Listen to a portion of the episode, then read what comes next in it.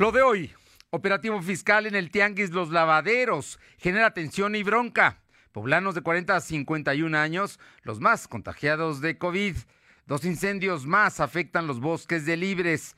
8 de marzo, el gobierno estatal respetará marchas o paro por el Día de la Mujer. La UAP anuncia eventos de celebración para el próximo lunes. La temperatura ambiente en la zona metropolitana de la ciudad de Puebla es de 24 grados. Lo de hoy te conecta. Hay bloqueos en el puente internacional. Está pidiendo el apoyo de la policía. Noticias, salud, tecnología, entrevistas, debate, reportajes, tendencias, la mejor información. Lo de hoy, Lo de hoy radio con Fernando Alberto Crisanto. ¿Qué tal? ¿Cómo está? Muy buenas tardes. Es un gusto saludarle. Estamos aquí para informarle en los próximos, en los próximos 58 minutos de lo más importante que ha ocurrido. Por cierto, el dólar en este momento está rebasando la barrera de los 21 pesos. Hacía ya muchos, muchas semanas y meses que no habíamos, que andábamos en el rango de los 20, llegamos a estar en 19, pero hoy, hoy estamos superando los 21 pesos el precio del dólar en México, un producto que está que está también subiendo su precio. Y muchas gracias. Antes de arrancar con todas las notas que tenemos para usted, el saludo a quienes nos sintonizan a través de las frecuencias de radio ABC en el 1280, aquí en la capital poblana en Ciudad Cerdán, en La Qué Buena, en el 93.5, en Radio Jicotepec, en el 92.7, allá en la Sierra Norte y también en el 570, y La Magnífica, en el 980 en Izúcar de Matamoros. A todos ustedes, muchas, muchísimas gracias por estar con nosotros esta, esta tarde. Y vámonos de inmediato con la información, porque hoy en la mañana hubo mucha inquietud. El eh, tianguis de ropa Los Lavaderos es un tianguis que por año ha sido tradicional. Mucha gente, verdaderamente muchos poblanos, llegan ahí, algunos para comprar mm, bienes personales, ropa fundamentalmente, pero otros más lo hacen para vender, porque se, se obtienen buen precio y se puede llevar eh, por medio mayoreo, en fin, hay, hay, manera para gente que se dedica a la venta de ropa, por ejemplo, utilice el, el este sin duda muy popular tianguis de los lavaderos. Pues, pues esta mañana llegaron funcionarios de finanzas, concretamente comercio exterior, como siempre, son revisiones de carácter fiscal, quieren facturas, quieren datos, pero hubo, hubo tensión y hubo momentos en los que incluso dañaron los vehículos de estos funcionarios. Pero de todo ello nos platica mi compañera Alma Méndez. Alma, muy buenas tardes. ¿Qué tal, Fernando? Muy buenas tardes a ti y a todo el auditorio de Los Pues como bien comentas, esta mañana de jueves se llevó a cabo un operativo de comercio exterior en el Tianguis Los Lavaderos, ubicado en la colonia Moctezuma y Boulevard 5 de Mayo, el cual generó la molestia de los comerciantes, donde amagaron con cerrar vialidades en caso de que la autoridad no cese con este tipo de presiones. El resultado de dicho operativo fueron cuatro camionetas, así como un comerciante detenido, por lo que los inconformes se arremetieron contra policías auxiliares cuando se retiraban y alcanzaron a golpear y romper el cristal de una patrulla oficial. Los quejosos señalaron que su compañero detenido no se encontraba en el lugar, además de que fue detenido sin que haya hecho nada. En cuanto a los vehículos asegurados, se encontraba una camioneta que contenía alimentos y no mercancía ilegal. La información, Fernando. A ver, entonces se llevaron camionetas y detenido a un comerciante, pero también llegó un momento en el que agredieron y, y con palos y piedras afectaron los vehículos de estos funcionarios. Así es, Fernando, tal cual comentas, efectivamente, bueno, ya estuvieron circulando varios videos vía redes sociales, efectivamente los comerciales se arremetieron contra, eh, pues vaya la policía y efectivamente se puede ver en la imagen cómo, eh, vaya, estuvieron quebrando un cristal, incluso eh, tratando de voltear una eh, patrulla oficial que realizaba precisamente este operativo. Bueno, pues el, asunto, de todas maneras, no, no pasó más que de esto que me comentas, esta bronca que se dio, y al final está instalado el Tianguis Los Lavaderos. Así es, Fernando, tal cual comentas, está instalado, a pesar de que, bueno, existe un decreto, bueno, pues ellos están instalados y, bueno, a final de cuentas, eh, se va a esperar porque ellos amagan con que van a cerrar eh, las la diagonal, están en la diagonal. la ellos. llegue o realice nuevamente este tipo de operativos. Son operativos del gobierno del Estado, hay que decirlo, porque pertenecen precisamente estos funcionarios a la Secretaría de Finanzas, o sea que los mandó la Secretaría de Finanzas y miran lo que sucedió. Vamos a ver cómo termina toda esta historia, pero están muy molestos los comerciantes porque dicen que los chantajean y llegan a cobrarles cuotas, que es, es otra parte de este asunto. Muchas gracias. Seguimos al pendiente. Son las 2 de la tarde con 5 minutos, 2 con 5 minutos y vámonos con mi compañero Silvino Cuate. Y es que el próximo lunes, 8 de marzo, como siempre, se celebrará el Día Internacional de la Mujer. Y hoy, más que nunca, las mexicanas y concretamente las poblanas tienen, tienen elementos para exigir que cese la violencia en su contra, el hostigamiento, que tengan derecho a la igualdad de género y no simplemente a que se les dé como, como un favor. No lo es, no es. Son seres con todos los derechos porque así lo establece la propia Constitución en su artículo primero. Así es que es un tema en el cual esta lucha no termina. Y Silvino, cuéntanos qué, qué, qué va a pasar hoy. El gobernador habló precisamente de, de, la posición que guardará el gobierno estatal ante las celebraciones, que no va a ser una, sino que van a ser varias porque algunas están convocando a marchas, algunas más están convocando a paros. Así es que vamos a ver cuáles son y cómo se realizan. Cuéntanos, Silvino. Buenas tardes. ¿Qué tal? Muy buenas tardes. Pues informarte que esta mañana, en caso de que se llegue a realizar un paro laboral como ocurrió el año pasado por el Día de la Mujer, la Administración Estatal eh, respaldará esta iniciativa, así lo informó el gobernador Miguel Barroso Huerta. Además, dijo ser respetuoso de todas las marchas feministas que se lleguen a realizar en esta fecha. Comentó que algunos trabajadores del gobierno, si deciden sumarse a estas manifestaciones, el gobierno estatal será respetuoso ya que no se, prohibir, no se va a prohibir el derecho a la libre expresión. Comentó que este tipo de acciones muestran la solidaridad que existe entre las mujeres y a diferencia del año pasado cuando se difundió el 9 Nadie se mueve, hoy tiene más presencia. En ese mismo sentido, Barrosa Huerta dijo que su administración ha cumplido con todas las recomendaciones para atender la violencia de género. Sin embargo, reconoció que aún se vive en una sociedad de desigualdades. La información. Bueno, pues ahí está el asunto, la posición del gobernador. En caso de que hubiera, eh, como el año pasado, que fue el 9 de marzo, lunes 9 de marzo, un día sin mujeres, y que se llevó a cabo en todo el país, además con un gran éxito, esta, esta expresión, esta manifestación. Lo cierto es que aún no se sabe si se va a llevar a cabo. En Puebla han sido universitarias las que han convocado a esto, pero el gobernador dijo que si es así, él va a respetar y las mujeres que trabajan en el gobierno del Estado no tendrán ninguna consecuencia. Lo mismo que va a respetar las marchas y las hay. Así es que esa es una posición que ya fijó el gobierno estatal. Así es que estaremos muy pendientes de, este asunto, Silvino. Y bueno, eh, en, todo este sen sentido, el ayuntamiento también va a llevar a cabo eh, temas, temas a, a favor de la mujer. Cuéntanos comentarte que el Ayuntamiento de Puebla aún no tiene conocimiento de alguna convocatoria para repetir el pago laboral de mujeres un día sin nosotras. Así lo informó la encargada de despacho de la Secretaría para la Igualdad Sustantiva de Género, Vienes Rojas Arena, quien aseguró será respetuosa de ese movimiento. Rojas Arena dijo que no existe, no existe como tal una convocatoria a la cual se han incluido los trabajadores del ayuntamiento. Sin embargo, en caso de que ocurra, también se les brindará como tal eh, el derecho de manifestarse. Y en el uso de la palabra, la presidenta Claudia Rivera fue cuestionada sobre si le darían libre ese día para que puedan manifestarse. La alcaldesa aseguró que va a respetar todos los derechos de las mujeres y también estará a disposición de participar en este movimiento. Además aseguró que su ayuntamiento es uno de los principales eh, instituciones que ha dado facilidades sí. a las mujeres para atender cualquier tipo de problemática en este tipo de, de, violencia de género. La información. Bueno, pues más que nunca, ¿no? La presidenta municipal está en defensas precisamente del género con estas actividades y esto que se va a llevar a cabo. Much muchas gracias, Silvino. Buenas tardes. Y el rector de la UAP, Alfonso Esparza, informó de un programa especial para conmemorar el 8 de marzo. Te escuchamos, Alma.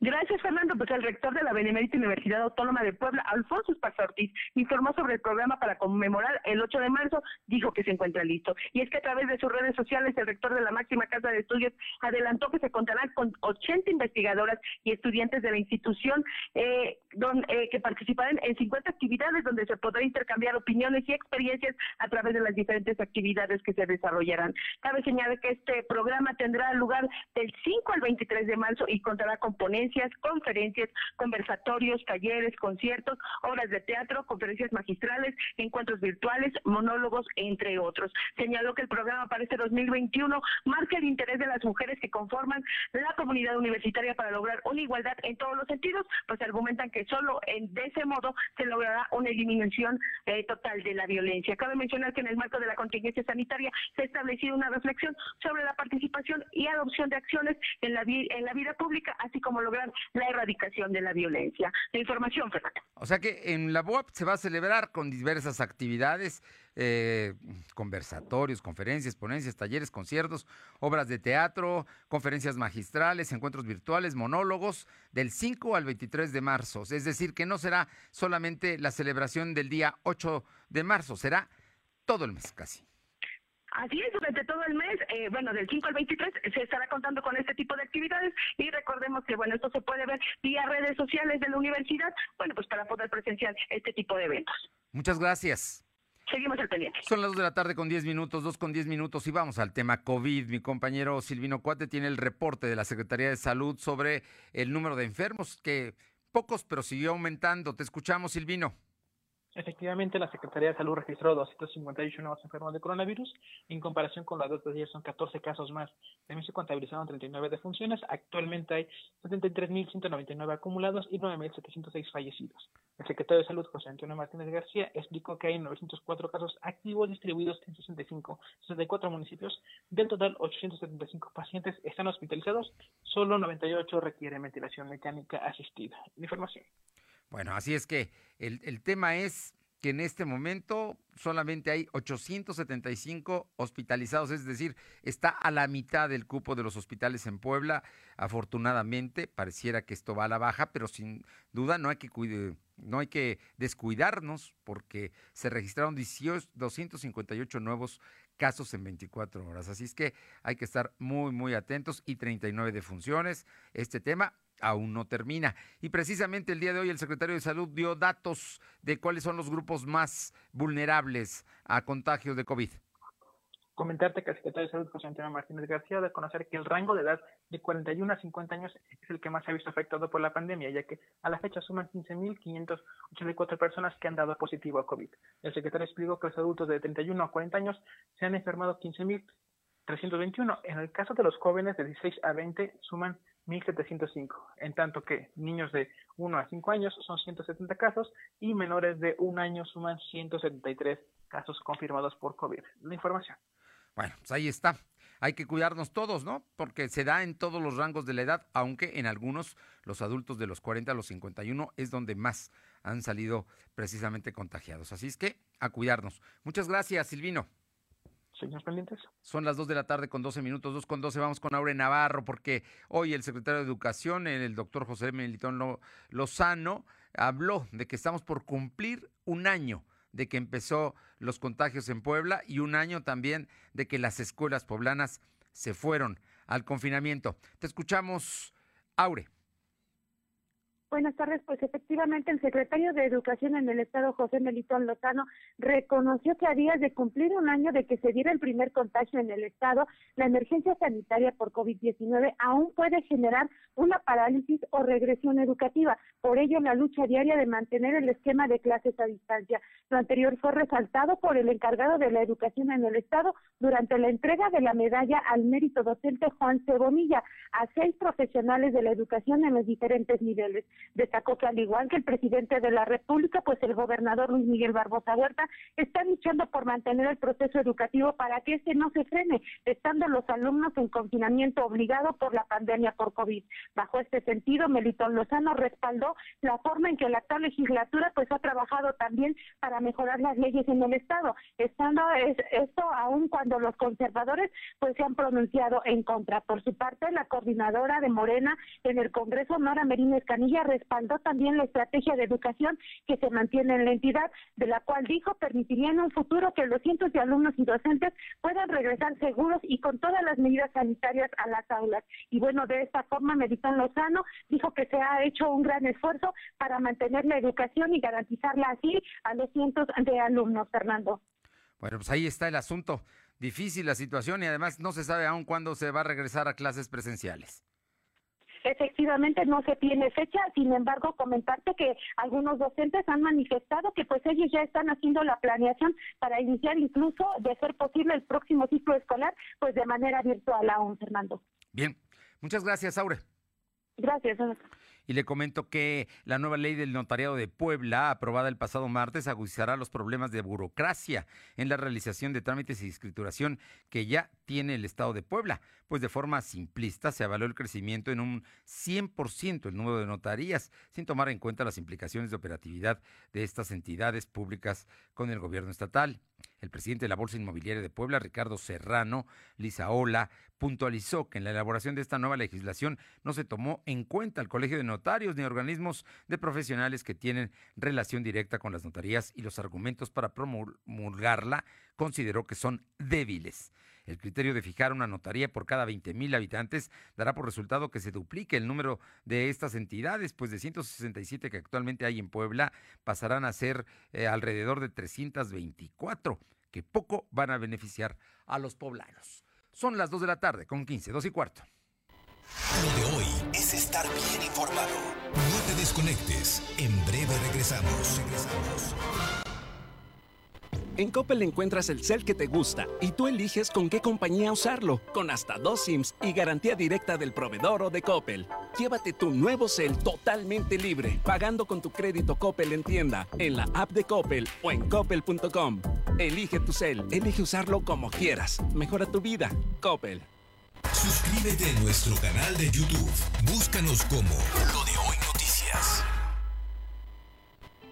Me pondré un cubrebocas. Si tienes que hacerlo, hazlo bien. Lava tus manos al ponerlo y al quitarlo. Tómalo por los resortes y ponlo en la oreja cubriendo bien nariz y boca con el filtro. Nunca lo pongas sobre el cuello o el pelo. Cámbialo cuando esté húmedo, quitándolo por los resortes y deséchalo dentro de una bolsa cerrada. Cuando lo uses, sigue las reglas de higiene y prevención.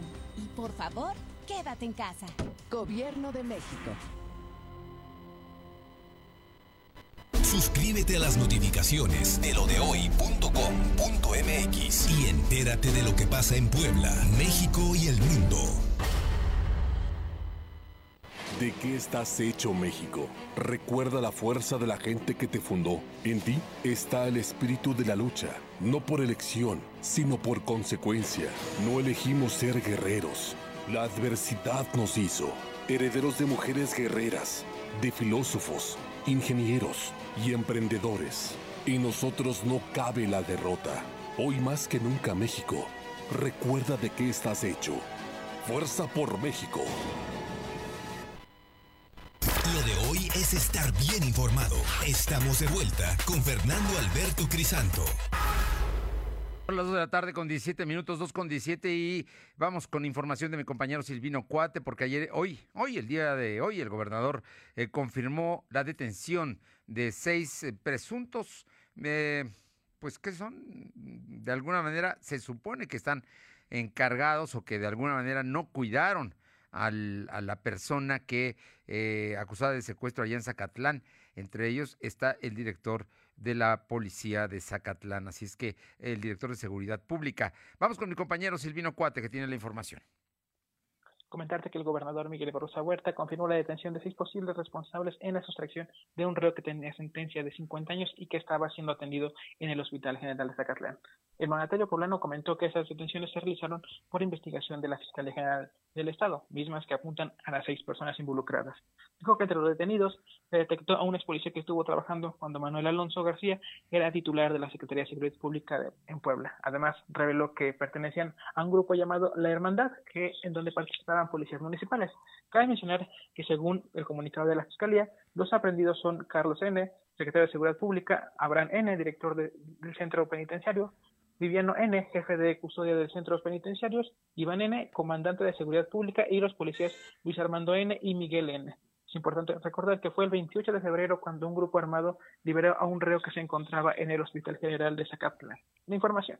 Bueno, ahí está el asunto, ¿no? Vamos a ver qué es lo que pasa. Se supone que fueron, están coludidos con el comando armado que lo, que lo hizo, tendrán que comprobarlo, ¿no? Pero bueno, están detenidos el día de, de, ayer, desde ayer un operativo de la Fiscalía llevó a cabo. Oye, y por otra parte, el gobernador habló de las obras que va a llevar a cabo la SEDATU, concretamente en el Zócalo de Puebla, en el Mercado Amalucan. Son cuatro obras, según entiendo, y ya habló incluso con el secretario de Desarrollo Agrícola, Territorial y Urbano.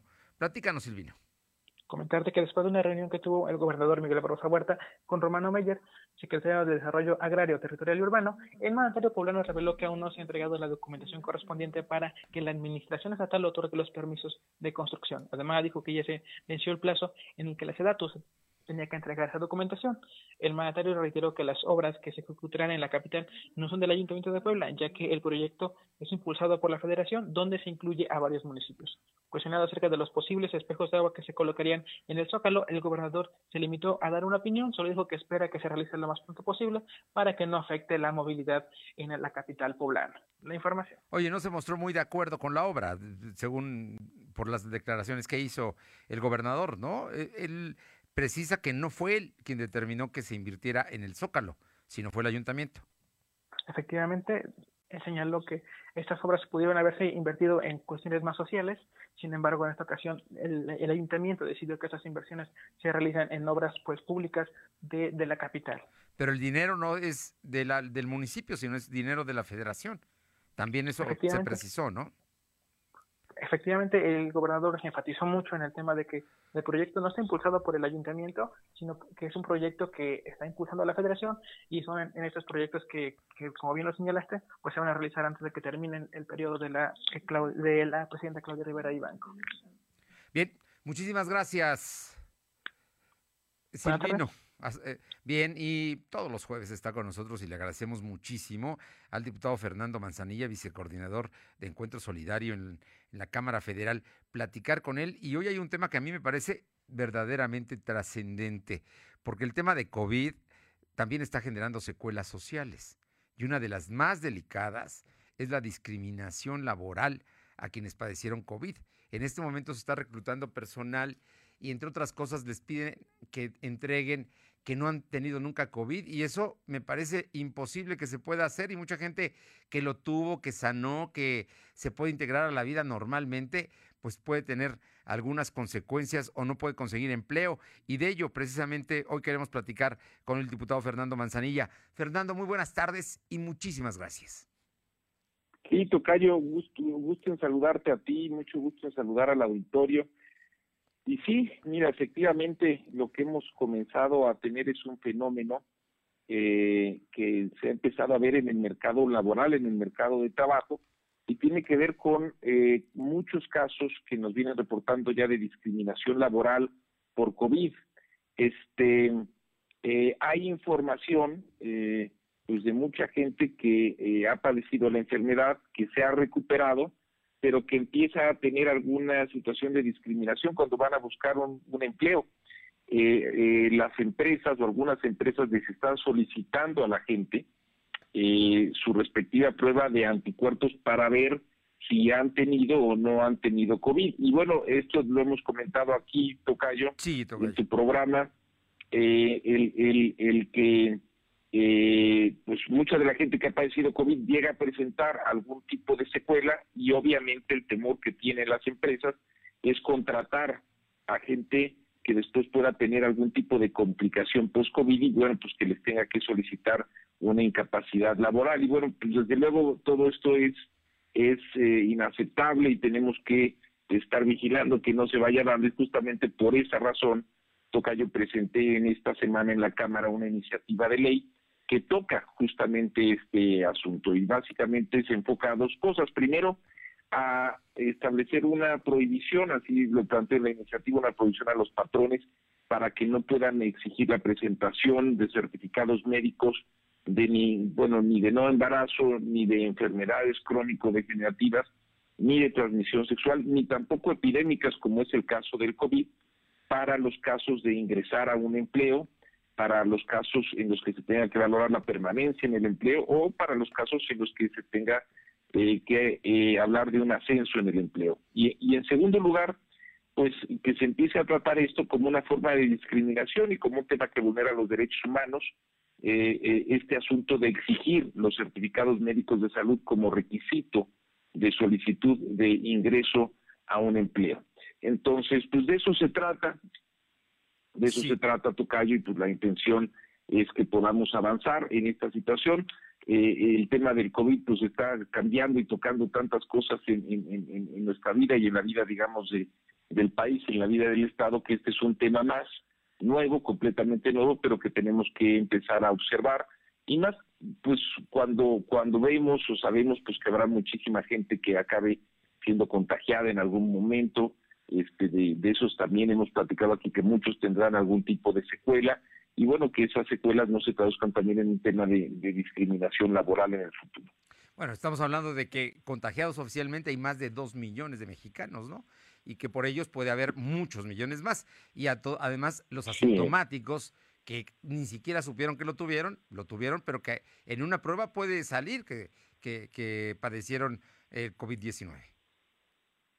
Eh, efectivamente, eh, eh, son millones de mexicanos oficialmente contagiados, como tú dices, más de dos millones, pero pues yo creo que tendríamos que multiplicar eso pues al menos por 10 y no sé qué por 20.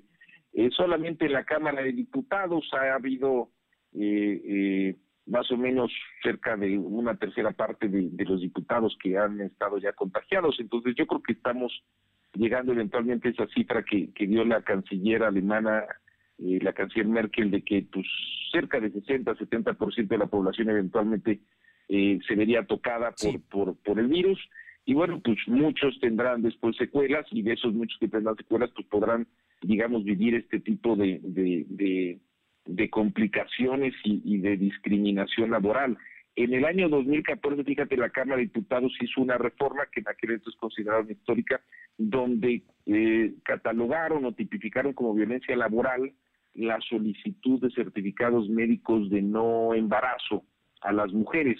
Sin embargo, eh, eh, de todas formas, y a partir de entonces muchas empresas siguen solicitando como requisito el que presentes un certificado médico de salud con el pretexto de que, bueno, de que puedas, eh, de que puedan ellos identificar ahí eh, algún impedimento para realizar la actividad por la cual te están contratando.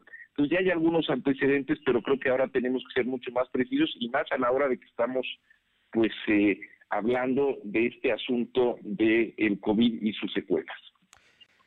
Yo estamos platicando con el diputado Fernando Manzanilla, diputado federal por Puebla. Eh, yo te pregunto, Fernando, porque sé que tú tienes contacto muy, muy cercano eh, en ocasiones en tus giras, en tu trabajo o bien a través de redes sociales con mucha gente. ¿Te has encontrado ya casos específicos de gente discriminada por haber padecido COVID? Sí, sí, sí, justamente este asunto surgió a partir de eso a partir de algunos eh, casos de gente pues que nos eh, comentó y, bueno pues que nos este nos eh, nos hizo referencia a que ellos habían tenido ya algunos casos de, de empresas que estaban digamos haciendo en las solicitudes de empleo la solicitud digamos de que llevaran su prueba digamos de de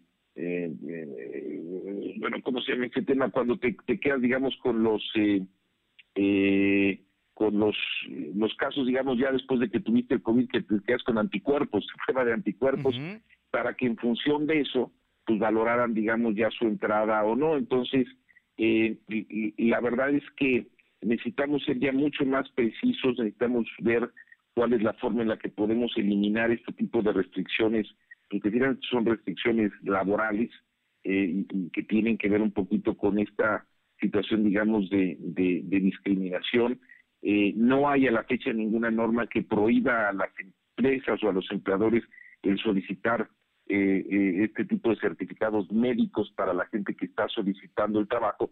Y bueno, por el propio hecho que yo te digo de la cantidad enorme de gente que va a estar con secuelas, creo que lo que estamos empezando a ver pues es en estos momentos es un aviso de seguramente muchos más casos que vamos a ver en el futuro y por eso pues la idea es adelantarnos eh, y ir generando, digamos, una alternativa para que evitemos a través pues, de algunas estrategias, como en este caso esta iniciativa, estas eh, situaciones que pudieran provocar un problema grave de discriminación laboral hacia adelante. Eh, pues, me parece muy, muy trascendente. Creo que es un asunto que, que va a ser determinante para el futuro precisamente cuando pase toda esta etapa y ya ahora mismo que si se reactiva la economía, que empiecen a generar contrataciones y que no sea una limitación el hecho de haber padecido COVID, porque además simple y sencillamente te da, si no uno no lo anda buscando, por más que te cuides te llegas a infectar, ¿no? eh, no, no, no nos queda de otra, Tocayo, es la realidad en la que vamos a vivir y además pensando que tenemos pues ya más o menos un año con la pandemia.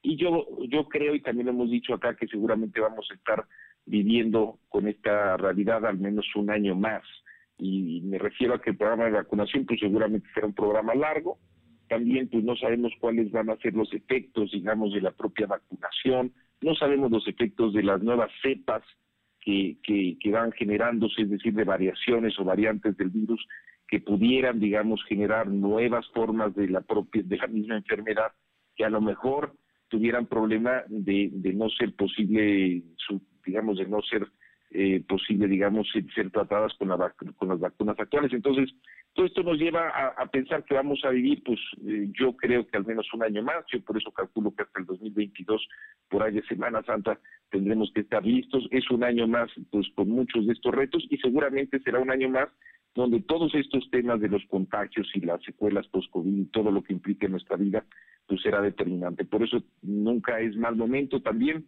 pues para eh, pedir, solicitar, recordarle a la gente que pueda este, tomarse eh, con mucha seriedad este asunto, que no bajemos la guardia y que sigamos protegiéndonos, bueno, pues como lo venimos haciendo hasta ahora. Eh, diputado Fernando Manzanilla, antes de concluir, yo sé que tienes una agenda muy apretada, pero antes de concluir, sí quisiera tocar un par de temas rápidamente. Uno es el asunto de la solicitud de desafuero que presentó la Fiscalía General de la República contra el ex gobernador eh, contra el gobernador, actual gobernador de Tamaulipas, Francisco García Cabeza de Vaca. Eh, es, es un asunto que, digo, hace mucho que no se daba y que le tocará a los diputados votar. ¿Cuál es la percepción que se tiene? ¿Qué, va a pasar con, con, este asunto? Porque además pareciera, algunos lo han identificado como un asunto más político que verdaderamente de, de perseguir eh, delitos como la delincuencia organizada. Bueno, eh, ese, ese tema entra a lo que se llama la sección eh, instructora dentro de la Cámara y tú sabes que la Cámara eh, de Diputados pues puede remover el fuero de aquellos funcionarios que tienen el fuero, ¿no? Que tienen fuero. ¿Quiénes tienen fuero?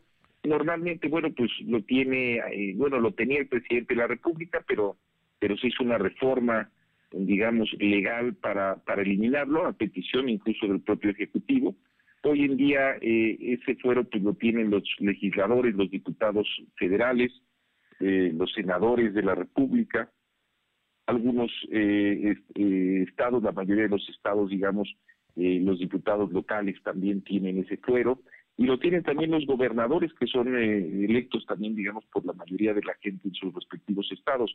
Lo que está planteando la Fiscalía General de la República es que eh, van a presentar, digamos, esta solicitud de desafuero para que la Cámara de Diputados eh, pueda revisar las pruebas que ellos eh, están presentando. Entiendo además pues, que ya llevaron un montón de, documentación, de cajas de documentación con la denuncia. En función de eso, la Cámara de Diputados valora si se trata de un tema que efectivamente pues hay fallas legales, eh, eh, delitos que se hayan cometido por parte del, gobernador y si así lo determina, pues pasa a votación de la, del Pleno, de la, de la totalidad de los diputados y eh, con la votación de la mayoría, es decir, del 50% más uno, se puede, eh, lo que se dice, desaforar, quitarle el fuero constitucional que implica ya que, eh, como cualquier otro ciudadano, pueda ser juzgado y procesado este por delitos que hubiese cometido, ¿no?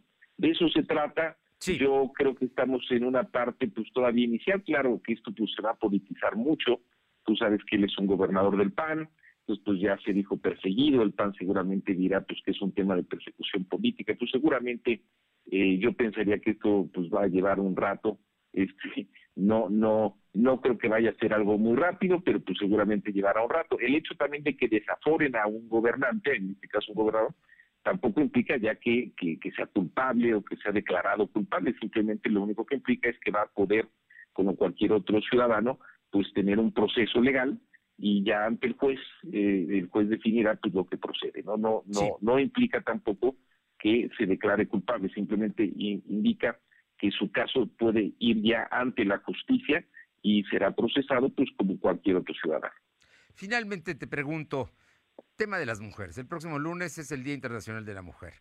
¿Cuántos pendientes tenemos con ellas, eh, diputado Manzanilla? Este es un asunto siempre delicado y bueno, como todos sabemos, se hacen reformas, se hacen leyes, pero el tema cultural sigue pesando demasiado en todo esto que es la relación y el trato que le damos a las mexicanas.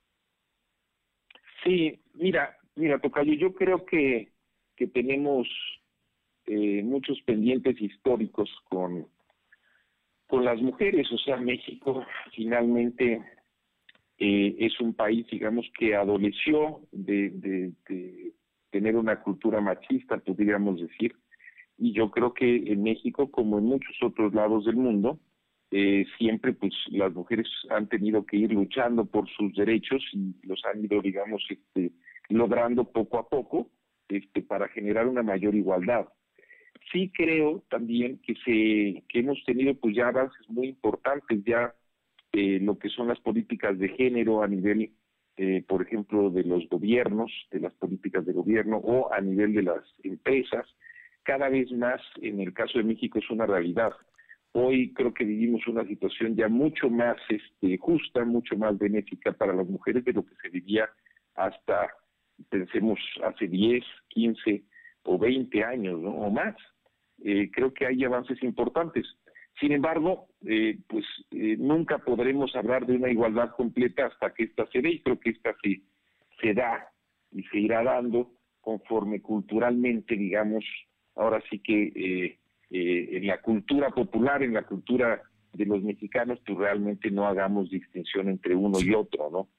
Eh, creo que por eso este tema del Día Internacional es un buen momento un poquito como para recapitular, para ver qué avances tenemos, creo que en México tenemos muchos, y también pues ver cuáles son los temas que todavía faltan y cuáles son los asuntos donde todavía estamos en deuda y donde podemos hacer mucho más. Desde luego, parte de esos tienen que ver con asuntos de carácter legislativo, es decir, asuntos que se tratan en la Cámara de Diputados, en el Senado de la República o en los congresos locales. Y otra parte, pues tiene que ver con la, forma en la que nos vamos educando a nosotros y vamos educando, digamos, a, toda la ciudadanía y a todas las familias a ir generando, pues, lo que finalmente es la, la única igualdad, que es la igualdad, digamos, de pensamiento, donde efectivamente en el pensamiento de todos los niños y de todas las niñas haya eh, precisamente un tema de sentirse iguales, sino esta cultura que digo yo que heredamos a lo largo de los siglos, este, de, de, tener marcadas diferencias. Pues, eh, diputado Fernando Manzanilla, como siempre es un gusto saludarte, platicar contigo, tratar distintos temas como esta ocasión y esperemos que avance el tema de la ley, las reformas legales para no discriminar a las personas que enfermaron por COVID en tema de el empleo. Te lo agradezco mucho, mi querido Tocayo, y este me dará mucho gusto estar en contacto contigo y desde luego que la gente también me puede buscar cuando así lo considere. Lo más fácil siempre es a través de mi página de Facebook, Fernando Manzanilla Prieto. Ahí me pueden localizar, estoy a las órdenes hoy siempre. Fernando, como siempre, un gusto. Un fuerte abrazo. Gracias. Gracias, gracias. Hasta luego. Buenas tardes. Son las 2 de la tarde con 38 minutos. Lo de hoy es estar bien informado. No te desconectes. En breve regresamos. Regresamos. Tenemos en nuestras manos la oportunidad de darle a Puebla un mejor destino, de llegar a acuerdos que sumen lo mejor de nosotros. Somos millones de priistas los que trabajamos en formar un mejor país, que estamos listos para hacer de Puebla un gran estado. Priistas que tendemos la mano para ayudar en todo momento. Toma mi mano. Hagamos que las cosas buenas pasen. Somos PRI. Somos Puebla. Eres tú. Tu opinión nos interesa. Deja tu mensaje vía WhatsApp al 2223 2375 83. Comparte tus imágenes y tus reportes por Telegram al 2223 2375 83. En Coppel encuentras el cel que te gusta y tú eliges con qué compañía usarlo, con hasta dos SIMs y garantía directa del proveedor o de Coppel. Llévate tu nuevo cel totalmente libre, pagando con tu crédito Coppel en tienda, en la app de Coppel o en coppel.com. Elige tu cel, elige usarlo como quieras. Mejora tu vida. Coppel. Lo de hoy es para ti. Conéctate a www.lodehoy.com.mx y suscríbete para recibir la mejor información en tu email. ¿Sabes en quién te conviertes cuando recoges la INE que tramitaste? En una ciudadana o ciudadano que puede decidir quién va a gobernar. En protagonista principal de las elecciones más grandes de la historia. En alguien que toma su cubrebocas y con valor sale a ejercer su libertad. Pero si no recoges tu INE antes del 10 de abril, no podrás votar. No lo dejes para el último. El 6 de junio, el voto sale y vale. Contamos todas, contamos todos. INE. Lo de hoy es estar bien informado. Estamos de vuelta con Fernando Alberto Crisanto. Bien, y le comento que un nuevo escándalo surgió en la red consular de México en América del Norte, ahora en Canadá, donde Darío Alberto Bernal Acero, cónsul en eh, Leamington, Ontario, fue separado de su cargo tras ser captado masturbándose en su oficina. Imagínense, un funcionario público mexicano en el servicio exterior haciendo estas cosas. Al menos desde el 28 de febrero circula en redes sociales un video en el que se observa al funcionario sentado en su oficina masturbándose. El video de 45 segundos fue difundido en una cuenta de Twitter creada justamente en febrero y que solo ha hecho publicaciones sobre Bernal Acero acusándolo de estos eh, pues, hechos tan lamentables frente a menores de edad. La Secretaría de Relaciones Exteriores informó que tras detectar la publicación en Twitter, mandó a llamar a este funcionario y en cuanto se tuvo conocimiento del asunto, se instruyó el término de su encargo en este consulado, así como su presencia en la Ciudad de México a la brevedad posible. ¿Qué cosas hacen los funcionarios? Y mire, y ahora incluso las publican. Terrible. Son las 2 de la tarde con 41 minutos. Vamos con mi eh, compañero Ludivino, eh, Silvino, Silvino, Silvino Paisano, perdón, Silvino, para comentarnos. Es que estaba yo viendo que el gobernador Barbosa hoy habló de los funcionarios municipales que andan haciendo declaraciones. Dijo que esto ya no es válido, ¿no? Eh, porque ya se separaron del cargo y ahora andan buscando una diputación. Te escuchamos. Efectivamente, el gobernador Miguel Barbosa Huerta dijo que los funcionarios municipales que han dejado su cargo para buscar competir en las elecciones del 2021 ya no pueden opinar sobre las acciones del Ayuntamiento de Puebla, eso tras la salida de René Sánchez Galindo y Leobardo Rodríguez Juárez. Barbosa Huerta comentó que los poblanos tienen derecho a buscar participar en la contienda electoral, sin embargo deben respetar las reglas electorales. Le dicho que quienes hoy dejaron su puesto en el Ayuntamiento deben medir sus opiniones, ya que no pueden relacionar, relacionar sus declaraciones con el desempeño del gobierno municipal. En ese sentido, comentó que si continúan en esa misma línea de opinar sobre las acciones, podrían haber sanciones legales para quienes hayan dado una opinión al respecto sobre el funcionamiento del ayuntamiento. La información. Bueno, pues ahí está, ahí está, dura, severa, una crítica del gobernador a los exfuncionarios del municipio. Muchas gracias. Buenas tardes. Y precisamente vamos con mi compañera Aure Navarro, porque esto es lo que dijo René Sánchez Galindo, declaró el día de hoy, él que está integrado al equipo político de Claudia Rivera Vivanco, ya fuera del municipio. Te escuchamos, Aure. Efectivamente, Fernando, el integrante del equipo político de Claudia Rivera Vivanco, René Sánchez Galindo, fía que Morena como partido definirá sin sesgo o imposición al que será la candidata o el candidato oficial para la alcaldía de Puebla en este proceso electoral del 6 de junio.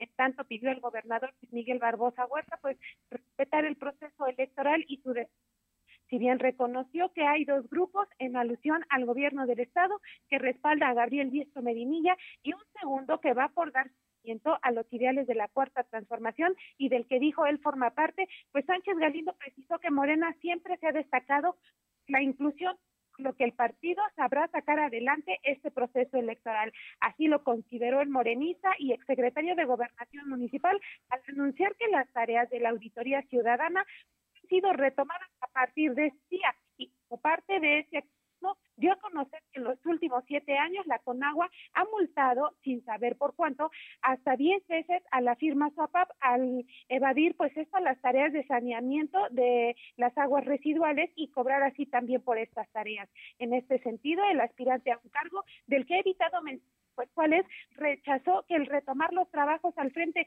de esta auditoría ciudadana y la cual le permitirá tener contacto con los ciudadanos tenga algún interés político electoral, Fernando.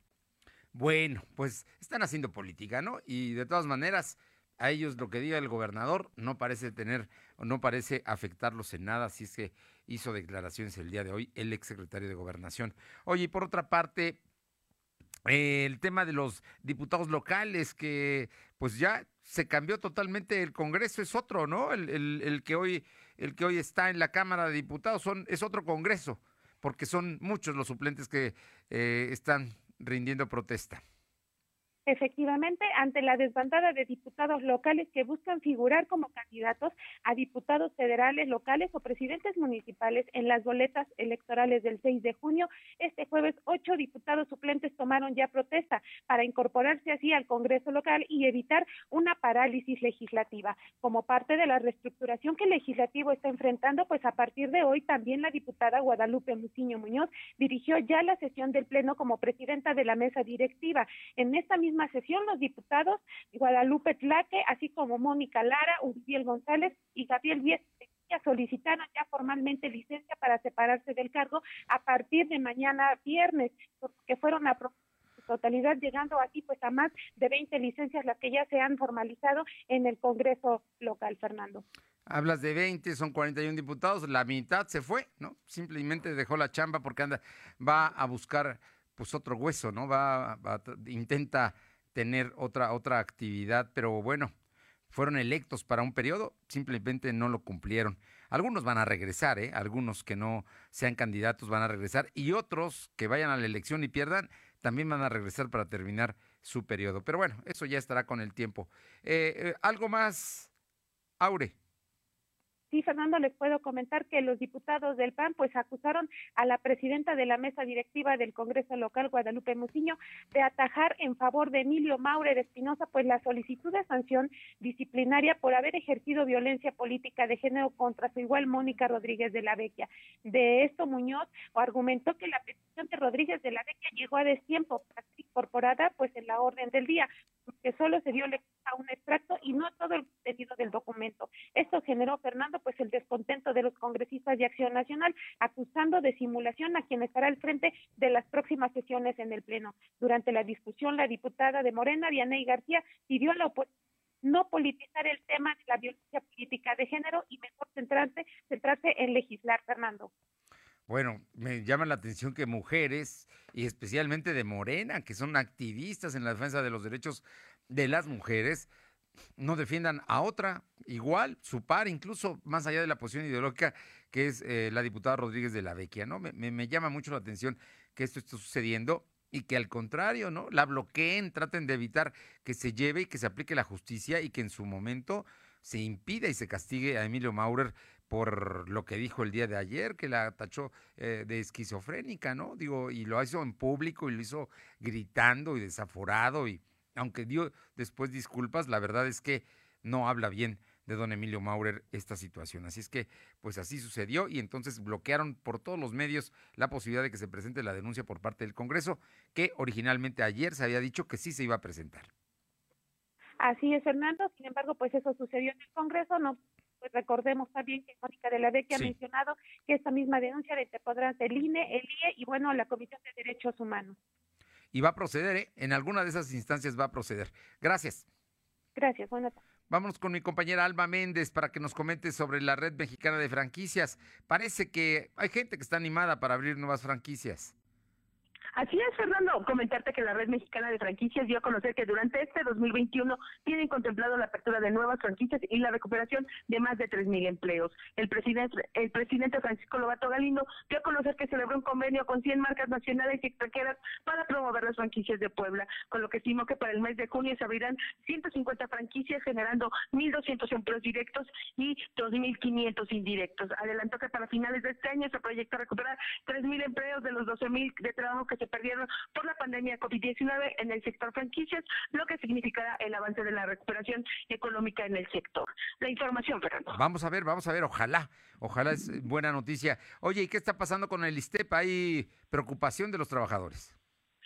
Comentarte que la Comisión de Derecho Habientes del ISTEP exigen al gobierno estatal que realice una auditoría a este nosocomio a través de la función pública debido a que existe un grave estado financiero. Aseguraron que dicha comisión se integró por, eh, por mil derechohabientes quienes en el 2020 se manifestaron en Casa Guayo donde los atendieron y se realizó una minuta donde se comprometía el gobierno a que mediante el Congreso del Estado intervendría la Auditoría Superior del Estado, además de que se entregó un escrito al legislativo poblano para que se revisaran las cuentas de ese nosocomio Sin embargo, hasta el momento no existe una respuesta a su petición. Señalaron que no van a aceptar una nueva ley del ISEP hasta que no haya una revisión de las autoridades de manera imparcial y a fondo sobre los recursos ejercidos en este instituto. La información, Fernando lo que pasa es que el ISTEP es mucho, mucho más que un hospital. Es importante la parte de salud, por supuesto, que atiende el ISTEP de burócratas y de maestros estatales, pero es, eh, les da seguridad, les da las jubilaciones, maneja eh, préstamos, tiene eh, los derechos, resguarda entonces de, de, miles de trabajadores. O sea que es un asunto importante y lo que están preocupados es de su situación financiera. ¿Algo más, Alma? Sí, comentarte, Fernando, que el Expo Transporte 2021 fue aplazada para el próximo año derivado de las afectaciones provocadas por la pandemia del COVID-19. En Puebla informó la Asociación Nacional de Productores Autobuses, Camiones y Tractocamiones. El presidente Miguel Elizalde Lizárraga informó que se esperaba la concentración de más de 46 mil personas, por lo que generaría un alto riesgo de contagio en Puebla. Elizalde Lizárraga señaló que el Expo Transporte reúne a la industria de los vehículos para autotransporte de todo el mundo, donde se ofrecen soluciones de transporte y movilidad, donde el papel de México como potencia global en la producción y exportación de vehículos para el transporte es grande. La información, Fernando. Gracias, Alma. Son las 2 de la tarde. Son las 2 con 50 en 10, las 3. Lo de hoy es estar bien informado. No te desconectes. En breve regresamos. Regresamos. En Coppel encuentras el cel que te gusta y tú eliges con qué compañía usarlo, con hasta dos SIMs y garantía directa del proveedor o de Coppel. Llévate tu nuevo cel totalmente libre, pagando con tu crédito Coppel en tienda, en la app de Coppel o en coppel.com. Elige tu cel, elige usarlo como quieras. Mejora tu vida. Coppel. Lo de hoy radio, con Fernando Alberto Crisanto. La información y tendencias que debes conocer. De lunes a viernes, de 2 a 3 de la tarde, por esta frecuencia o por internet www.lodehoy.com.mx. La vacunación contra COVID-19 en México es un derecho de acceso universal y gratuito. El Estado mexicano debe garantizar el acceso a la salud de toda la población. Por ello, la CNDH permanecerá vigilante para que las autoridades municipales, estatales y federal garanticen al pueblo de México el acceso a la vacuna sin discriminación y con absoluto respeto a la dignidad de las personas. Para más información visita la página cndh.org.mx. Comisión Nacional de los Derechos Humanos. Defendemos al pueblo. Mi INE está hecho de la participación voluntaria de quienes vigilamos que las elecciones sean siempre limpias y creíbles. Hecho de la confianza y certeza que las y los ciudadanos le damos a las elecciones. Si quieres hacer algo grande por la democracia, participa como observadora u observador electoral. Presenta tu solicitud e infórmate en INE.mx. Con todas las medidas sanitarias, vigilaremos estas elecciones. El 6 de junio de 2021 participo en la observación electoral. Contamos todas, contamos todos. INE. Lo de hoy es estar bien informado. Estamos de vuelta con Fernando Alberto Crisanto. Bien, son las 2 de la tarde con 52 minutos. Vamos rápidamente con mi compañero Uriel Mendoza, la Mixteca, al sur del estado de Puebla. Uriel, muy buenas tardes. Buenas tardes, te saludamos desde Izúcar de Matamoros, donde hay buenas noticias en el tema de la reconstrucción ya que se tuvo una inversión de más de un millón de pesos para la rehabilitación del templo de Nuestra Señora de la Luz, que este se encuentra justamente en el corazón de esta ciudad y bueno, lo que fue posible gracias a una inversión total de un millón cuatrocientos mil pesos. Tuvimos la oportunidad de entrevistarnos con el párroco de este templo y pues él hizo un reconocimiento al gran trabajo y sobre todo a la buena voluntad de su comité, ya que gracias a ellos antes de que tuviéramos la contingencia sanitaria, pues realizaban colectas, realizaban eh, de kermes en kermes y también pues lograron adquirir un, total, un auto totalmente nuevo de agencia. Ese auto se rifó y pues bueno, con el paso de estos últimos años se logró eh, obtener la cantidad de más de un millón de pesos que fue pues invertida para la dignificación de este templo histórico y que pues tuvo grandes afectaciones por aquel 19 de septiembre. Tan solo pues mencionar que una de sus mayores afectaciones es que la cúpula principal se vino abajo. Eh, él agregó que el objetivo de esta obra pues bueno fue recuperar la construcción del templo mediante ingenieros del municipio. Fueron manos y sucarenses las que intermidieron de este inmueble pero obviamente que la rehabilitación pues tuvo que estar eh, resguardada y obviamente pues atendida en este caso mm, eh, por parte del Instituto Nacional de Antropología e Historia, quienes fueron los que realizaron, por supuesto, la supervisión correspondiente para el debido trabajo en este inmueble histórico. Además, agregar a manera de servicio social que se está buscando a una jovencita y su carencia desaparecida en San Pedro Cholula. Ella responde al nombre de Carla Daniela Clemente, de 14 años de edad. Desapareció el día lunes primero de marzo cuando se dirigía de su hogar a la casa de su amiga, ubicado en el fraccionamiento Infonavit Santiago, donde también pues ella residía en el municipio de San Pedro Cholula. Bien, gracias. Y hay, que buscar a esta niña que, que pues, no saben sus papás dónde está. Vámonos con mi compañera Janet Bonilla a Libres porque más incendios ayer y hoy. Te escuchamos, Janet.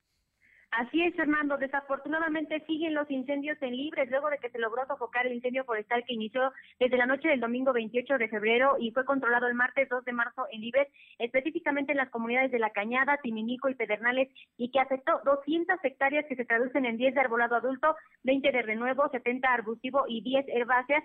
La mañana de ayer, miércoles a las 10 de la mañana, fue reportado otro siniestro en Pedernales que afectó 2 hectáreas y no se expandió gracias a la pronta respuesta y trabajos de protección civil y Seguridad Pública Municipal de Libres en coordinación con la Brigada de Coyotes 3, el Centro Estatal de Incendios de La Cañada, apoyados por voluntarios de la comunidad. Y uno más inició la mañana de hoy en la comunidad de Aguateno. Fue poco después de las seis de la mañana cuando ciudadanos informaron de este incendio, por lo que de inmediato se activó el protocolo para atender esta emergencia.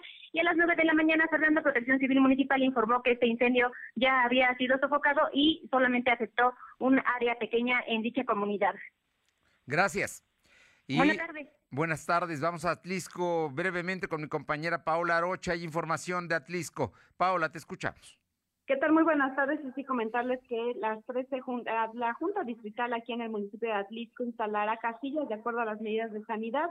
Es por ello que Ignacio Calderón Vergara, vocal ejecutivo de la Junta Auxiliar eh, de la Junta Distrital en Atlisco, comentó que serán alrededor de 560 casillas las instaladas para el distrito de Atlisco con 320 mil electores potenciales. Ante esta situación epidemiológica, el presidente de la Junta Distrital del INE subrayó que será una jornada electoral muy especial, además de que el espacio deberá ser muy amplio, por ello de la sana distancia. Es por eso que hace algunos días estuvieron eh, buscando cuáles serían los espacios más adecuados e indicados para que la gente pudiera salir a votar con toda la confianza, no solamente eh, utilizando el cubrebocas, sino también la sana distancia. Así que ya se han comenzado a buscar estos puntos adecuados para la próxima elección. Pues ya están preparándose. Oye, brevemente cuéntame, el día de hoy eh, hubo actividades del presidente municipal.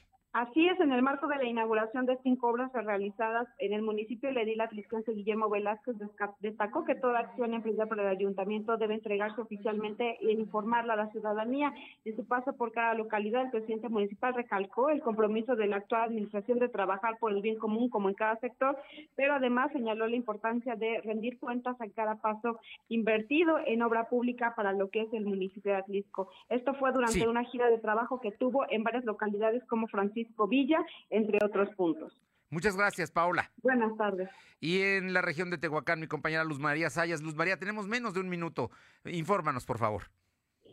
Hola, ¿qué tal, Fernando? Muy buenas tardes para ti y nuestros amigos de lo de hoy. Pues te comento que en el municipio de Tehuacán, Puebla, llegó la caravana, la caravana de mujeres que viene de la ciudad de Chiapas, esto con el objetivo de, bueno, de dar a conocer, de, llegar a la ciudad, a llegar a la Ciudad de México, en donde quieren la quieren que sean recibidos por parte de el, el, presidente Manuel López Obrador, ya que en su municipio, en el estado de Chiapas, no les hacen caso y quieren hacer pasar los domicilios, los domicilios como homicidios.